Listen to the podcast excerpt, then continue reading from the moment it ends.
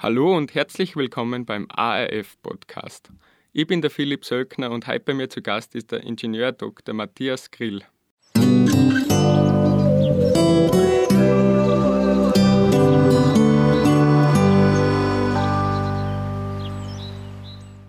Hallo Matthias, danke, dass du bei den Scheinwetter heute Zeit genommen hast. Freut mich sehr, danke für die Einladung. Matthias, du hast einen Ingenieurstitel, du hast einen Doktortitel, äh, wie hat dein Bildungsweg ausgeschaut? Naja, äh, es hört sich alles sehr, wie soll ich sagen, weiß Gott, wie nach, nach akademischen Würden und alles Mögliche an. Eigentlich geht es Schritt für Schritt, wie es bei viel geht. Äh, ich habe das Glück gehabt nach der Hauptschule, dass meine Eltern mich unterstützt haben, dass ich nach Raumberg gekommen bin in die Landwirtschaftsschule mit Matura. Das war damals eigentlich äh, nicht leicht für meine Eltern, aber sie haben das auch in Hinsicht auf eine gute Bildung gerne investiert. Ich habe mich revanchiert, so gut es gegangen ist, nicht immer zur Zufriedenheit meiner Eltern, aber habe dann 1981 maturiert, bin dann in die elterliche Landwirtschaft, habe dort gearbeitet und habe so den einen und anderen Strauß mit meinem Vater gefochten. Das heißt, wir waren noch beide zu jung, zum Übernehmer und dann bin ich praktisch noch einmal in die Schule gegangen, unter Anführungszeichen, bin auf die Uni, die Wettmet gegangen und habe dort äh, 1991 äh, abgeschlossen als Tierarzt, bin dann in die Praxis gegangen und habe dann das Doktorat noch angeschlossen und habe das Ende, glaube ich, Ende 93 oder irgend sowas in die Richtung abgeschlossen. So hat sich das eigentlich ergeben. Und durch das, dass ich ein paar Jahre schon praktischerweise in der Landwirtschaft gearbeitet habe. Also ich bin nicht direkt in die, in die äh, zur Uni gegangen, sondern ich habe vier Jahre gearbeitet, hat sich das mit dem Ingenieurtitel ergeben. Wobei ich sagen muss, daheim mag ich es gar nicht, die Titel. Äh, beruflich schadet es nicht, eh klar. Äh, aber daheim äh, fühle ich mich eher ein bisschen gefrotzelt, wenn mir wer meinen Titel anredet, weil ähm, wir einfach anders aufgewachsen sind. Hast du dann in Aussee praktiziert als Tierarzt oder wo war das? Na, also das hat sich auch ein bisschen äh, auch stufenweise erst ergeben. Ich habe zuerst einmal fertig abgeschlossen, dann ist man fertiger Tierarzt und kann schon und darf schon praktizieren. Es ist natürlich, äh, wie soll ich sagen, nicht opportun unter Anführungszeichen, dass ich sage, ich gehe jetzt aus und, und habe zwar theoretisch viel gelernt, aber äh, mich gleich in die Praxis. Da waren viele nicht begeistert. Es gibt ein paar Talente, die können das. Ich habe mir aber vorgenommen, dass ich zu einigen Tierärzten gehe, bei denen ich wirklich das Handwerk lernen kann, unter Anführungszeichen Handwerk, wo man neben der Theorie die Praxis lernt und habe da einige gute Lehrmeister gehabt. Der erste war der Dr. König im Waldviertel oben und da habe ich sowohl in der Großtierpraxis als auch in der Kleintierpraxis sehr viel gelernt und da fängt man halt als Assistent an, da kriegt man seine Arbeit zugeteilt, die einfachen Sachen und so steigert man sich Schritt für Schritt. Habe dann auch mal eine Zeit in Afflenz, Krieglach, äh, Linzer Gegend einmal gearbeitet und habe immer versucht, da als Assistent eben in der Praxis mitzuarbeiten und da gewinnt man natürlich wertvolle Erfahrungen. Und dann habe ich 1996 die Gelegenheit gefasst und habe die Praxis von Dr. Kornfe in Bad Mitterndorf übernommen und da war ich dann nicht ganz zwei Jahre. Das bringt mich jetzt schon zum nächsten Thema. 1998 hast du die Firma Agrovet gegründet. Was ist denn das? Naja, äh, das hat sich eigentlich auch wieder, naja, kann ich sagen, ergeben, aber es war ein Schritt zur richtigen Zeit, unter Anführungszeichen im Rückblick. 1997, 1998 war bei uns daheim eine große Diskussion, wie wird das jetzt mit der Hofnachfolge. Mein Vater ist älter geworden, ich bin älter geworden und dann war die Frage, kann man einen Bauernhof und die Tierarztpraxis nebeneinander machen. Äh, ich habe mich dagegen entschieden, in dem Sinn, dass ich gesagt habe, wenn wir es schaffen, eine Gemeinschaftspraxis zu machen in Bad Mitterndorf, dann werde weiterhin im beruflichen Umfeld des Tierarztes bleiben. Wenn nicht, dann ich mich auf die Landwirtschaft konzentrieren. Und so war das dann der Fall. Wir haben es nicht geschafft, eine Gemeinschaftspraxis äh, zu gründen, beziehungsweise äh, dann in Betrieb zu nehmen, unter Anführungszeichen. Und damit bin ich nach Hause gegangen. 1998 hat der Vater mir den Betrieb übergeben. Und dann bin ich da gestanden und habe einmal mir auch gewisse Perspektiven einmal äh, entwickeln müssen und, und aufbauen, dass ich sage, was mache ich denn jetzt? Es war eine schwierige Zeit mit der Landwirtschaft, EU-Beitritt etc. Das waren alles Umbrüche in der Landwirtschaft.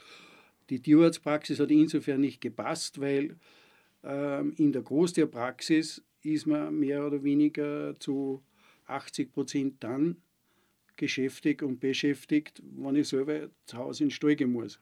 Also da hat mein Kunde nichts davon, wenn ich im Stall bin.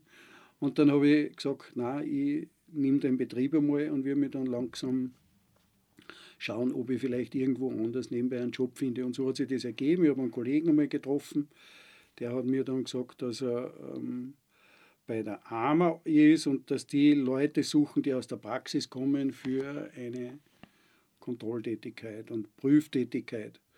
Und das habe ich mal kurzfristig gemacht, also da war ich wirklich so im Auftrag der AMA unterwegs. Das hat aber dann nicht so funktioniert, wie sich die Herrschaften das vorgestellt haben. Das war ja also ein bisschen ein akademisches Projekt.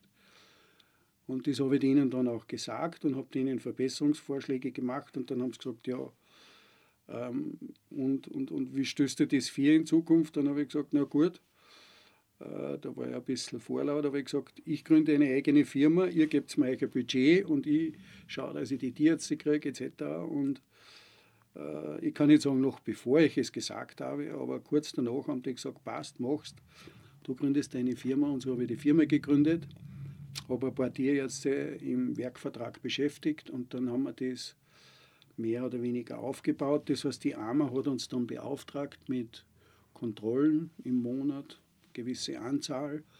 Und das haben wir dann mit der AMA mehr oder weniger entwickelt und das ist dieses AMA-Gütesiegel, für das wir gearbeitet haben. Also ich war nie angestellt oder was bei der AMA, sondern die AMA war unser erster großer Auftraggeber. 1998 war das. Wie ist dann weitergegangen mit der Firma? Die ist dann gewachsen? Die Firma ist dann gewachsen. Das ähm, war mir relativ schnell dann einmal klar, dass wenn man einen Kunden hat, dann ähm, ist man natürlich in einer gewissen Weise auch erpressbar. Das heißt, ähm, dann wissen die genau, also wenn der nicht spurt, der Junge, dann, ähm, dann entziehen wir ihm das Budget und dann kann er schauen, wo er mit seinen Leuten bleibt. Und ich habe mir dann gedacht, jetzt haben wir ja die Firma und jetzt haben wir auch gute Leute. Dann habe ich geschaut, so andere Kunden zu sichten. Das heißt, Ministerien waren dann dran, äh, da haben wir gleich mal Aufträge bekommen, Landwirtschaftskammern waren dann da, Interessensverbände, es waren dann auch äh, ähm, Schirnhofer, Qualitätsprogramme etc. Wir haben da ein paar gute Partnerfirmen gefunden, die im selben Umfeld unterwegs waren und sind dann relativ schnell ähm, gewachsen und das war natürlich dann auch eine Herausforderung. Am Betrieb habe ich einiges umgestellt, die Firma ist gewachsen und dann habe ich in weiterer Folge gemerkt, also das Armer Gütesiegel hat sich konsolidiert im Sinn von, da haben wir gute Leute.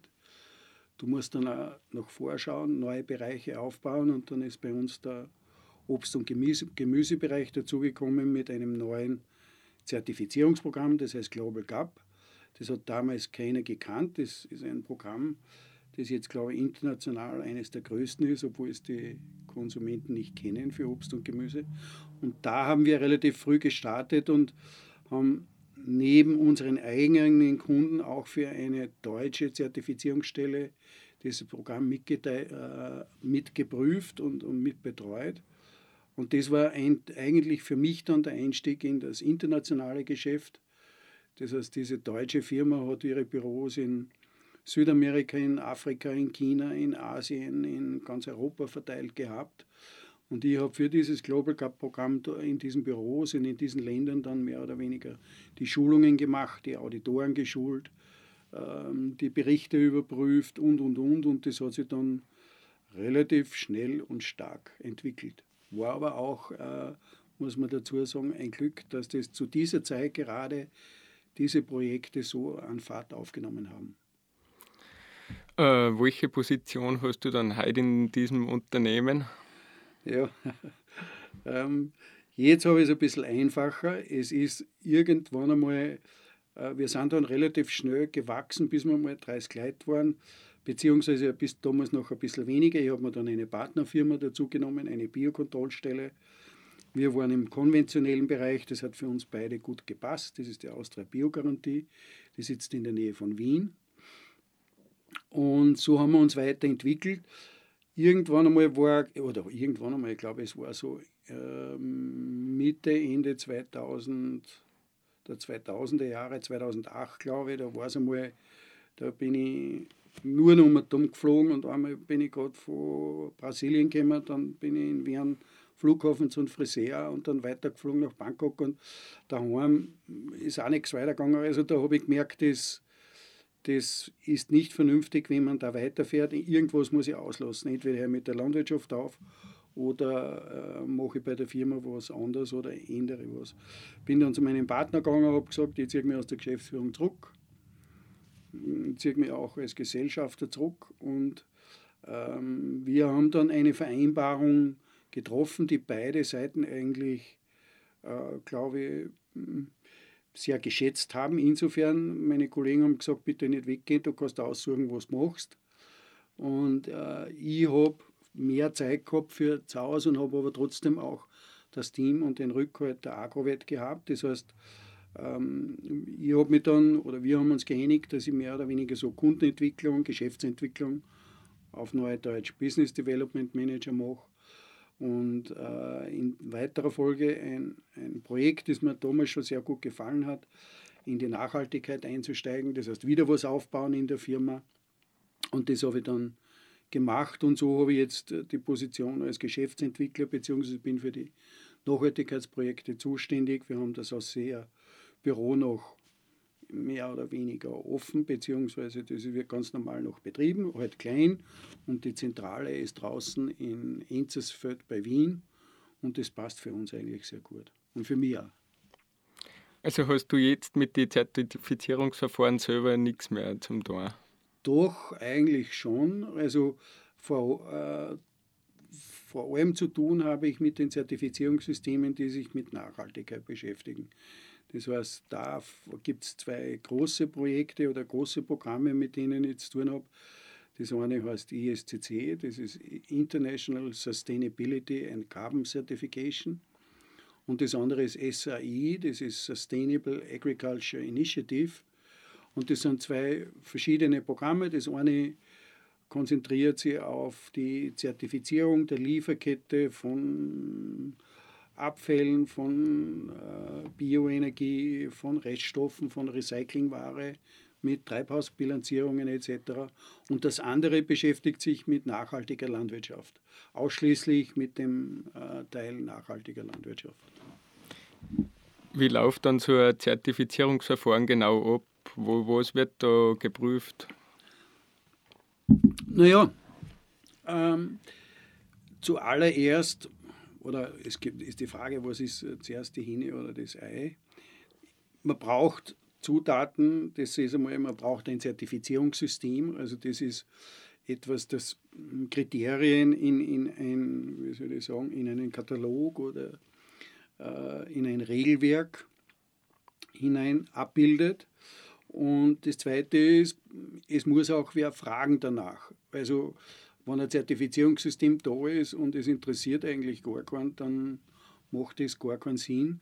Zertifizierungssysteme sind häufig meistens private und freiwillige Angelegenheiten. Das heißt, ähm, es ist, richtet sich auch am, aus nach dem Markt, ob das wer braucht.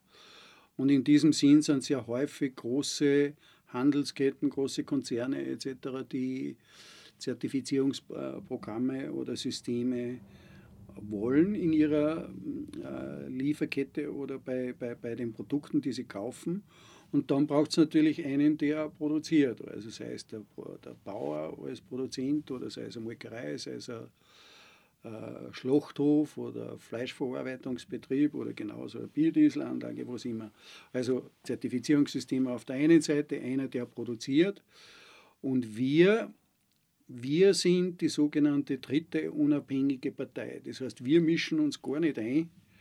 Wir sagen, der, hm, was weiß ich, der Großhändler oder dieser Retailer, so wie die ja so schön heißen, ähm, der kauft von dem Produzenten die Ware, die zwei äh, schließen eine Vereinbarung, schließen einen Vertrag ab und der Produzent verpflichtet sich, nach diesen Kriterien zu arbeiten. Wir kommen dann hin als Art Schiedsrichter und sagen, wir haben mit äh, Käufer nichts zu tun, wir haben auch mit dem Produzenten oder Verkäufer nichts zu tun. Wir fahren einfach hin und sagen, halt ihr alle miteinander die Kriterien ein, die ihr gegenseitig vereinbart habt. Und diese Rolle als unparteiischer Dritter ist eigentlich die Hauptrolle im Zertifizierungsverfahren. Das heißt, man geht zu den Betrieben, prüft es, gibt es Protokolle, gibt es Checklisten und was weiß ich, man schreibt die Berichte und wenn alles funktioniert, dann wird ein Betrieb zertifiziert. In der Regel dauert es oder gilt ein Zertifikat ein Jahr und mit diesem Zertifikat darf er dann die Ware an seinen Kunden liefern.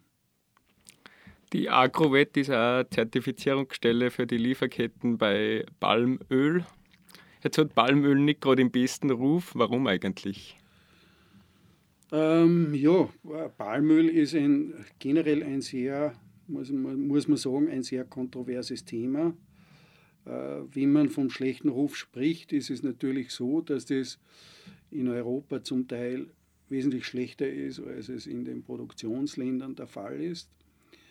Ähm, es hat klarerweise unbestritten gibt äh, einige Auswüchse, die der Palmölproduktion nicht gut getan haben. Und ein Grund oder ein Hauptgrund dafür ist, dass die vor allem Länder China, Indien relativ stark gewachsen sind. Die haben riesigen Bedarf an, an Palmöl. Das ist ein Grund. Das zweite ist, dass diese Transfettsäuren, die früher industriell erzeugt wurden und für die Pommeserzeugung und andere Lebensmittel äh, verwendet werden, dass die gebannt wurden aus dem Markt und Palmöl sehr gute Eigenschaften hat, um sowohl in äh, Lebensmittel als auch zum Beispiel auch Kosmetika oder Industrieartikel äh, die Qualität zu liefern, die es braucht. Das heißt, es hat einen sehr großen Bedarf gegeben.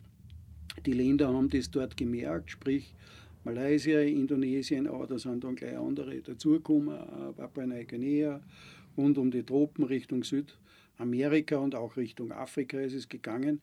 Und dieses Wachstum hat natürlich auch dazu geführt, dass Land äh, gerodet oder dass Wälder zum Teil gerodet wurden, die dann für die Palmölproduktion herangezogen wurde. Also das ist, das, das ist ein Faktum. Wobei, und das ist das andere, ähm, man muss auch die Sicht dieser Länder da sehen und ähm, die haben dann auch gleich, gleich irgendwann einmal selber bemerkt, dass sie da am falschen Weg sind und dass sie da aufpassen müssen, dass sie nicht ihr kostbarstes Gut, nämlich auch die, die Regenwälder, äh, in Gefahr bringen und haben dann eigene Initiativen gestartet, beziehungsweise auch äh, nationale äh, Initiativen gestartet, um das einzudämmen.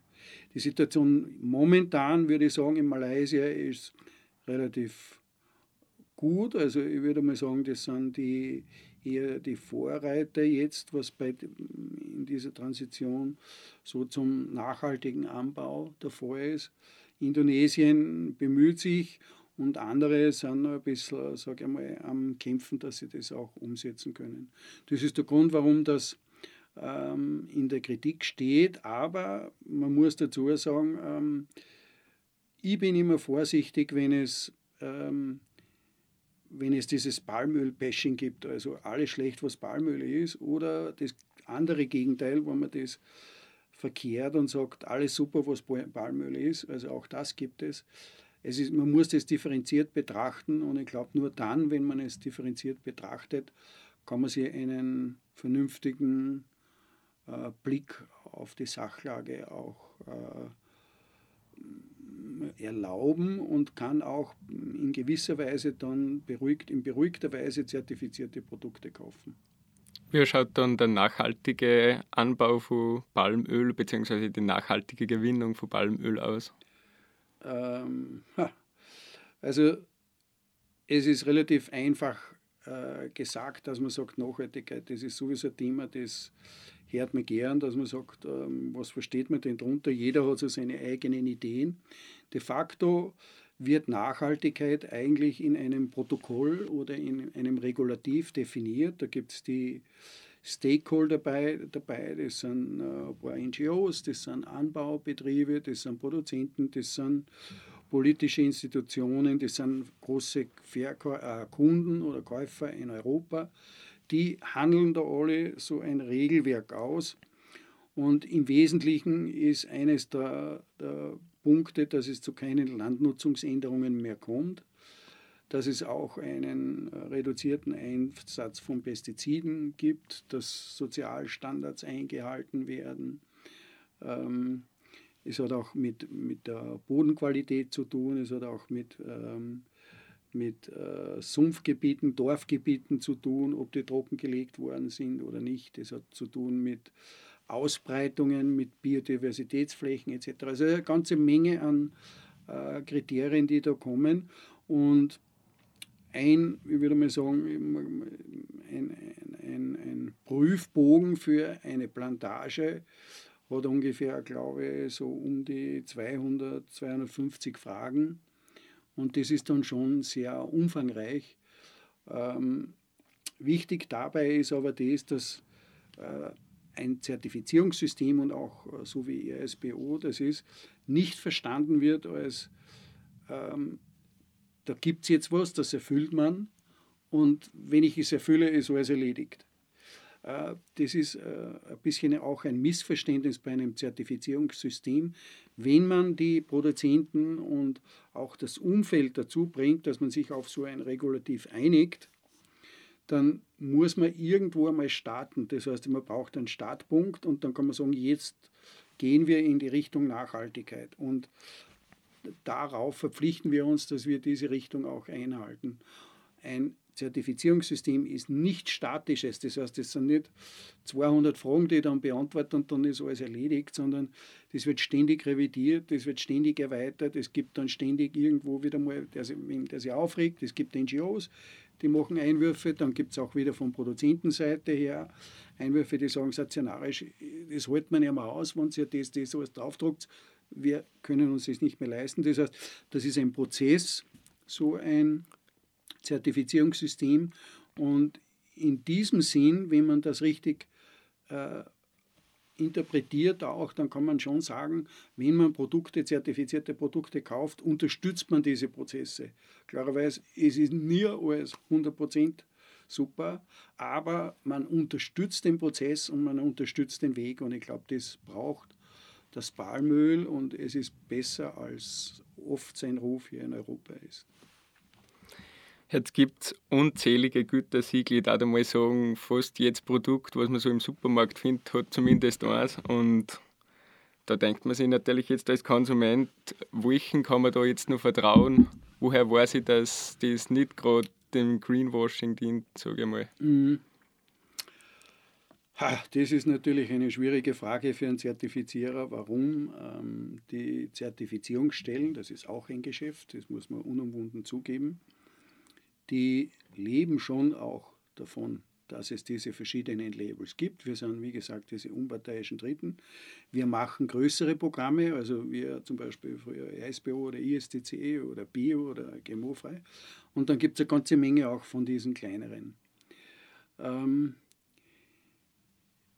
es ist zum Beispiel bei einer, einigen Produzenten, die ihr im Regionalbereich ihr spezielles Produkt jetzt äh, verkaufen wollen und ausloben wollen mit ganz spezifischen Eigenschaften, äh, Eigenschaften ist es relativ, sage ich mal, nachvollziehbar. Da kann man auch sagen, da kennt man noch den Hintergrund. Also, wenn ich sage, ein niederösterreichischer Fleischerzeuger, der sagt, er hat ein paar Kriterien, die würde er jetzt wirklich auch in die Werbung bringen, da macht er Label, das versteht ja jeder und, und das macht er. Das sind Sachen im Regionalbereich, die funktionieren. Alles, was darüber hinausgeht, ist sehr häufig, ähm, wie soll ich sagen, nur temporär am Markt zu finden auch. Und tatsächlich ist es dann so, dass äh, es ziemlich überfüllt wird und für einen Konsumenten zum Teil nicht mehr nachvollziehbar ist, was da alles dahinter ist. Und ich muss gestehen, ähm, in diesen Bereichen, die äh, wir nicht abdecken, also Lebensmittel beziehungsweise auch Recycling, jetzt Opferreststoffe etc., ähm, da geht es noch halbwegs, aber alles, was darüber hinausgeht, auch in ähm, äh, Elektronik oder überall hin, ich kann es selber nicht mehr sagen. Also es gibt eine ganze Menge. Es ist nicht einfach. Im Zweifelsfall würde ich sagen, eher auf solche vertrauen, die eine äh, vertrauensvolle Institution im Hintergrund haben. Also wenn ich jetzt sage, ähm, einmal Gütesiegel Bio, da gibt es die Bioverbände und Ernteverbände. Ähm, das sind schon ähm, einmal, sage ich mal, Institutionen, die sind vertrauenswürdig in dem Sinn, dass man sich, die haben wir bemühen und die können auch gewisse Punkte vereinheitlichen. Das sind nicht so, lassen ihr individuelles Pflänzchen irgendwo sprießen. Und das ist sicher ein Nachteil. Aber ähm, ich glaube auch, dass der Konsument mit dem leben lernen muss. Äh, vor 20 Jahren hat er sich noch gar nicht darum gekümmert, was im Lebensmittelbereich passiert. Das hat mich ab und zu ein bisschen geärgert und jetzt hat sich das fast schon ein bisschen ins Gegenteil verdreht. Jetzt gibt es für alles Mögliche und ähm, äh, irgendwelche Gütesiegel hat auch sein Gutes, allerdings klarerweise man kann nie sagen, was im Hintergrund ist. Man muss dann auch ein bisschen kritisch fragen und schauen, was steht denn oder ob und so ins Internet reingehen und sagen, was ist denn bei euch im Regulativ oder wie wird das geprüft und ähm, wie sieht die Lieferkettenkontrolle aus etc. pp. Jetzt muss ich noch mal kurz einen Themenwechsel machen. Äh, Glyphosat, die einen sagen, es ist alternativlos, die anderen wollen es unbedingt verbieten. Wie schaut das aus? Puh, das ist ein heißes Thema. Also wenn man sich ein, einen Abend bei Freunden versauen will, dann fängt man das Thema an mit Glyphosat. Ähm, es wird sehr emotional diskutiert, das Ganze, äh, aus meiner Sicht. Ich bin jetzt, also ich komme schon aus der Landwirtschaft, ich bin Pflanzenbauer, habe immer gern gehabt, kenne ich mich ein bisschen aus. Wir haben auch in der Zertifizierung und in der Auditierung mit diesen Themen zu tun. Generell muss man mal sagen, es gibt zwei große Punkte dabei. Das eine ist ähm, der Schutz des Anwenders, also der, der damit arbeitet, ähm, dass das äh, richtig und korrekt funktioniert und dann auch schaut, was resultiert aus dieser Anwendung oder Arbeit mit Glyphosat. Und das zweite ist die Anwendung äh, von Glyphosat für Bereiche, die nicht äh, zweckgebunden sind. Also ähm, wenn ich das zum Getreide abspritzen nehme, dann habe ich ein Problem. Und da sind natürlich Sachen passiert, die sind, wie soll ich sagen, sehr zu Lasten von, des Glyphosats gegangen. Das lesen wir rundum und ähm, irgendwann einmal, klarerweise muss man auch schauen, wie, wie entwickelt man seine Meinung dazu. Als Zertifizierungsorgan bin ich mehr oder weniger an das gebunden, was in irgendeinem Regulativ oder nicht in irgendeinem, in dem für den wir arbeiten, drinsteht. Da muss ich sagen, okay, kann man nehmen, kann man nicht nehmen. Was ich aber schon sehe, ist, ähm, und das habe ich auch bei Kollegen, wenn man wirklich breit in der, bei den Fachleuten ansetzt und schaut, was in den Berichten drinnen steht, beziehungsweise auch was die EU-Behörden ähm, kommunizieren, dann muss man sagen, wenn es wirklich sachgemäß angewandt wird, und davon sage ich mal, gehe aus, macht es Sinn, es einzusetzen. Allerdings, es ist momentan die Diskussion so emotional geführt, dass, ähm, dass es sehr schwierig ist, hier zu einer auch auf Kommissionsebene vernünftigen Lösung zu kommen. Selbst ähm, gute Fachleute, Pflanzenschutzmittel, äh, Experten trauen sich oft gar nicht mehr an dieses Thema heran, weil es eben so emotional diskutiert wird. Das heißt, meine persönliche ähm, Einstellung dazu ist die, wenn es wirklich vorschriftsgemäß eingesetzt wird, dann könnte ich damit leben. Aber nicht, weil ich so ein Experte bin, sondern das geht hervor aus, aus diesen Berichten, die ich gelesen habe und nicht nur aus einer Institution, sondern da auch aus mehreren. Du hast vorher schon angesprochen, du warst einmal an einem Punkt, wo du dich entscheiden müssen hast, ob du jetzt die Landwirtschaft aufgeben willst oder weitermachen. Du hast dich dann dafür entschieden, dass du das weitermachst, hast dann die, deine Tätigkeit bei Agrovet zurückgeschraubt. Jetzt frage ich dich, lohnt sich Landwirtschaft überhaupt noch? Puh, das ist. Äh, also lohnt sich Landwirtschaft? Das ist ein Thema, das ähm, muss man eigentlich bei jedem Beruf stellen. Äh, die Frage ist, wenn ich es aus, aus finanzieller Sicht betrachte, dann schaut es natürlich nicht so gut aus. Aber das gibt es in vielen Berufen, ähm, dass man sagt, ich habe meinen Beruf recht gern, ich verdiene zwar nicht so viel, aber ich, ich übe gern aus. Und wenn ich das auch mit hineinnehme, dann ähm, ist es natürlich so, dass ich sage, ja, lohnt es sich klarerweise, sonst würde ich es nicht machen. Was man dazu oder was man natürlich gerade im landwirtschaftlichen Umfeld berücksichtigen muss, das hat sehr viel mit Tradition zu tun, das hat mit dem zu tun, wie man aufwächst, das sind Familienbetriebe.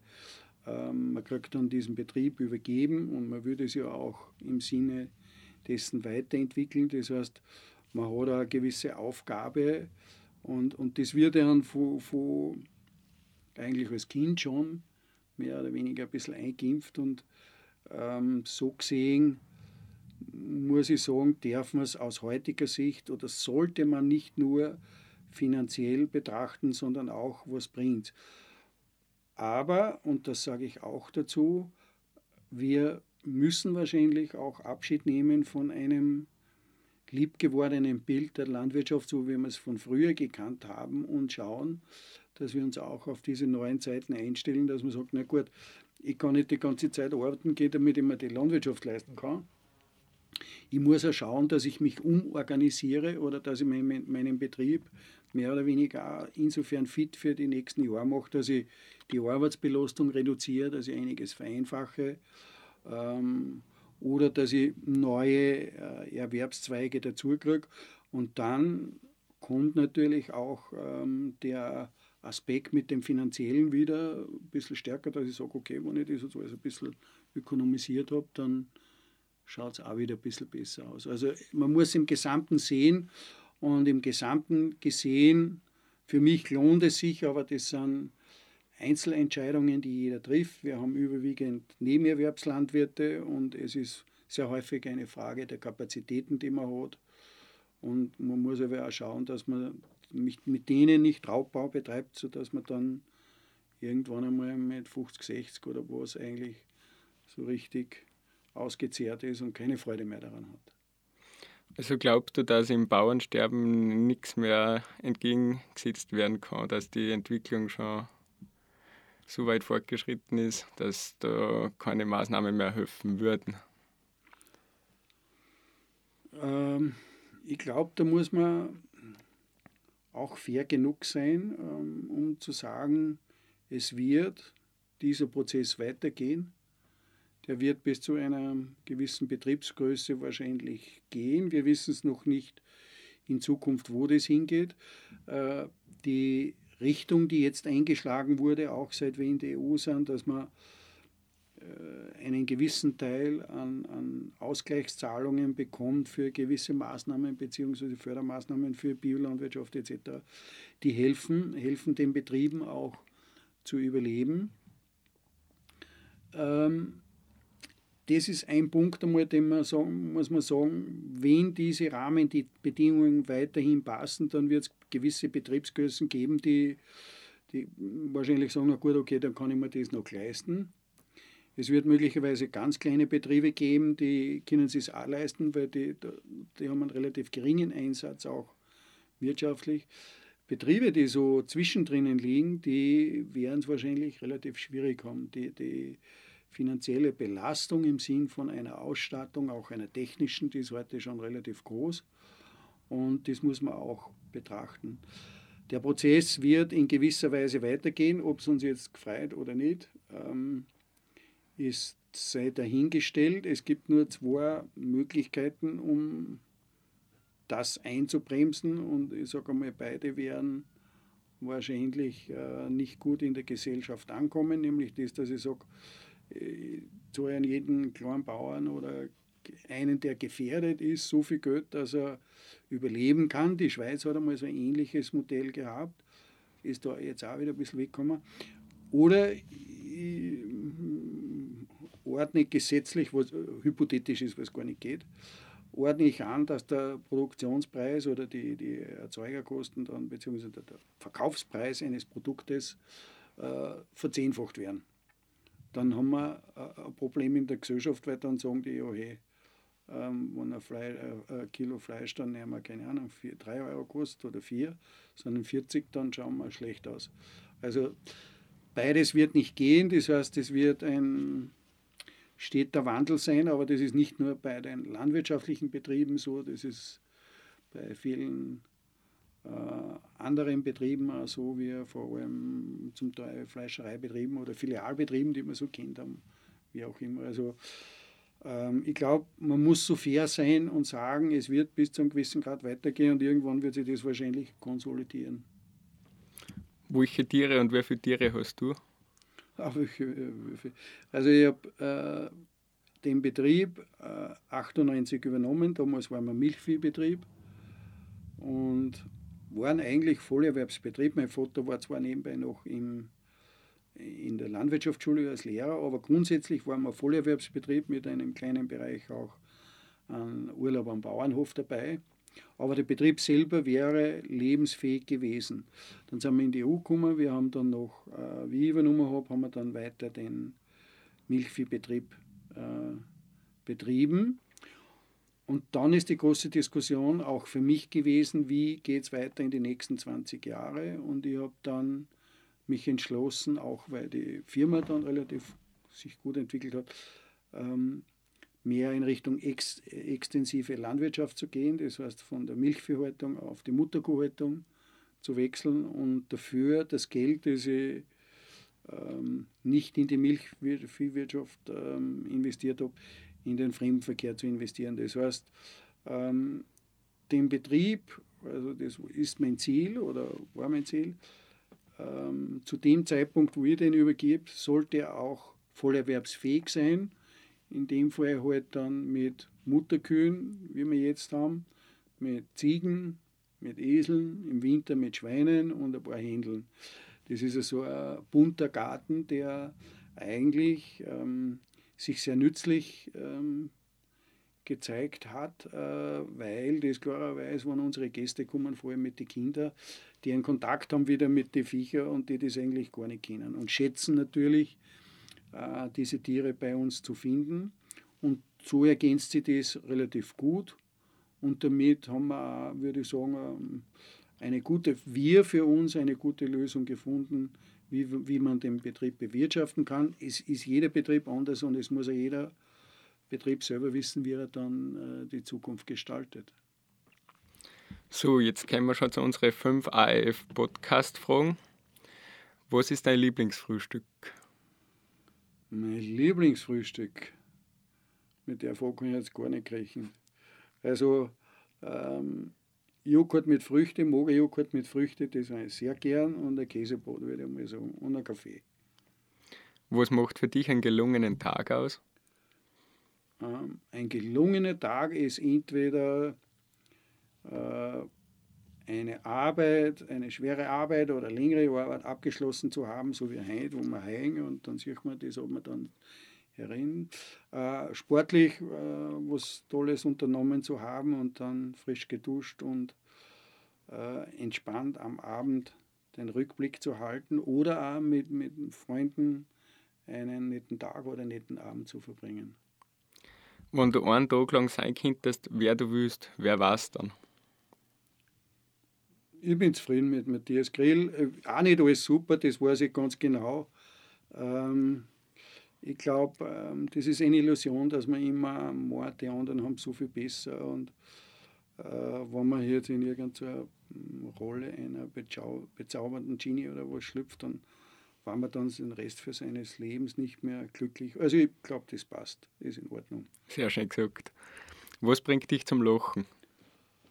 Ähm, Was bringt mich zum Lachen? Ja, ich denke oft über das nach, weil umso älter man wird, umso mehr man in dieser Tretmühle drinnen ist, ähm, umso seltener lacht man auch. Das, äh, glaube ich, hört man eh landläufig auch. Und man muss auch wieder ein wenig aufpassen, ähm, dass man dass es nicht verlernt, das Lachen. Ab und zu ein gutes Buch. Es gibt ein paar Kabarettisten, die sind, da, da habe ich meinen Spaß dabei und ich glaube, ganz wichtig ist ja, dass man dann nicht verlernt und, und üben muss, dass man auch über sich selber wieder lacht. Wo bist du am liebsten im Ausseerland? Wo bin ich am liebsten? Wo bin ich am liebsten? Ähm, ich kann sagen, wo ich am öftesten bin, weil, weil, es ein, ein, ein sehr genialer Berg ist. Das ist der Loser, weil er, im Sommer kann man mit dem Radlaufen fahren, man kann zu Fuß gehen. Äh, Im Winter kann man mit den Tourenski aufgehen. Also Loser ist einmal der, der, von mir am meisten frequentierte Berg. Ich bin gern in die Berg, gern rund um den Dom ähm, gern an die Seen. Ich habe in Grundlsee ein Kajak drin, da bin ich auch gern. Also ich glaube, das Schöne ist im Ausseerland, dass es so vielschichtig ist und für viele Bereiche was bietet. Und wird so wie die äh, Ausseertraum bis, wie gesagt, zum Grundlsee, bis zu die Berg, ähm, bis, bis zum Skifahren. Wir haben alles und, und das ist, glaube ich, das, was das Ausseerland ausmacht. Und daher bin ich am liebsten in Ausseerland, sage ich mal, im ganzen Ausseerland. Jetzt kommen wir schon zur letzten Frage. Was sind deine Wünsche, was sind deine Ziele für die Zukunft? Was sind meine Wünsche? Klarerweise gesund bleiben, das ist einmal ein, ein sehr wichtiges Thema.